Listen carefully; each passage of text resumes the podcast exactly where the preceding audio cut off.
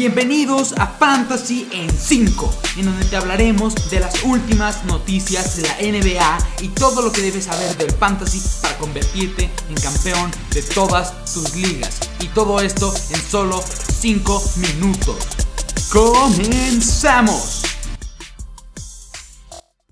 Hola a todos, espero estén teniendo un excelente día. Hoy vamos a continuar con esta guía de fantasy basketball para principiantes y les voy a explicar los diferentes tipos de drafts.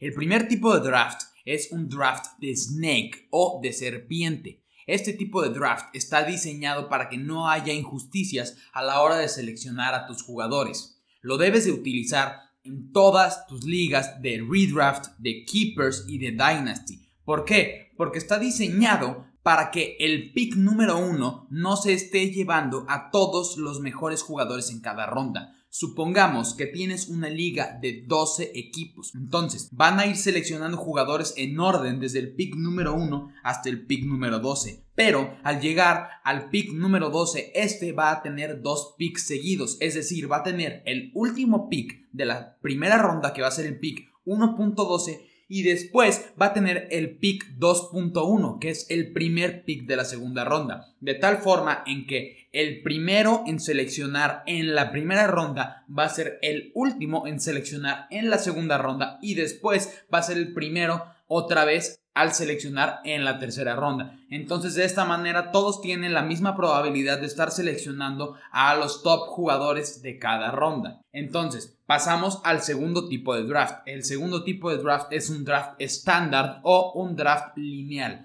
Este tipo de draft únicamente se debe de usar cuando se está haciendo un rookie draft en una liga de Dynasty. ¿Por qué? Porque este tipo de draft es el más parecido a lo que se hace en un draft oficial de la NBA en donde el primer pick lo tiene el equipo con el peor récord, es decir, el peor equipo de la liga, y después en la segunda ronda va a volver a tener el primer pick. Este tipo de draft está diseñado para que los peores equipos de la liga estén nivelando sus equipos y entonces la liga se haga más competitiva. Es exactamente lo mismo que se pretende hacer en una liga de Dynasty. Pero esto no se debe de hacer en una liga de redraft porque entonces los primeros equipos en seleccionar van a tener unos rosters increíbles mientras que los últimos van a tener los peores rosters de la liga. Entonces Únicamente en rookie draft se debe de utilizar un draft lineal. Ok, entonces en los drafts lineales y de serpiente existe un tiempo determinado para estar haciendo la selección de tus jugadores.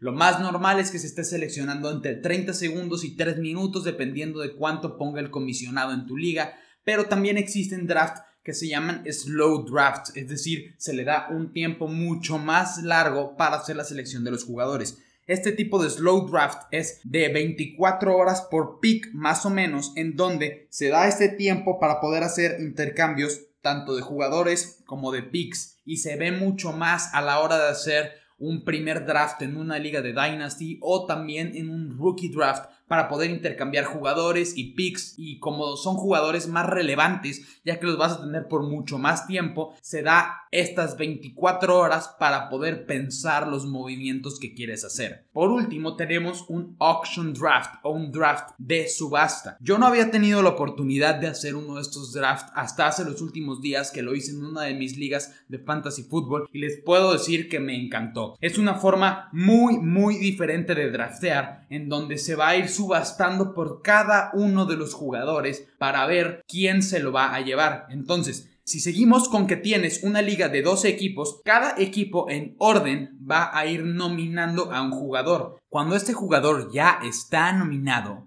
todos los equipos de la liga pueden subastar por él haciendo ofertas. Claro, se tiene un pequeño determinado tiempo para poder estar haciendo estas ofertas, pero al final de ese tiempo el que haga la oferta más alta se va a llevar el jugador. Lo que hay que tomar en cuenta es que tienes un presupuesto. Normalmente se da un presupuesto de 200, ya sea pesos, dólares, monedas, como le quieras llamar, pero es un presupuesto fijo que vas a tener. Entonces, no te puedes ir a seleccionar a todas las superestrellas y gastarte todo tu presupuesto en cuatro jugadores, porque ese presupuesto está diseñado para que selecciones a todo tu roster de jugadores. Entonces hay que pensar muy bien en la estrategia que vas a usar y no puedes estar subastando tanto dinero solo por un jugador que es uno de tus jugadores favoritos. Eso es lo que me encantó de este tipo de draft. La única desventaja es que es un poco más largo. En promedio este tipo de draft se va a llevar unas 3-4 horas ya que vamos un jugador por uno y cada selección se va a tomar aproximadamente unos 30-40 segundos, pero vale la pena probarlo. Espero hayan entendido cuáles son los diferentes tipos de draft y que se animen a probar el draft de subasta.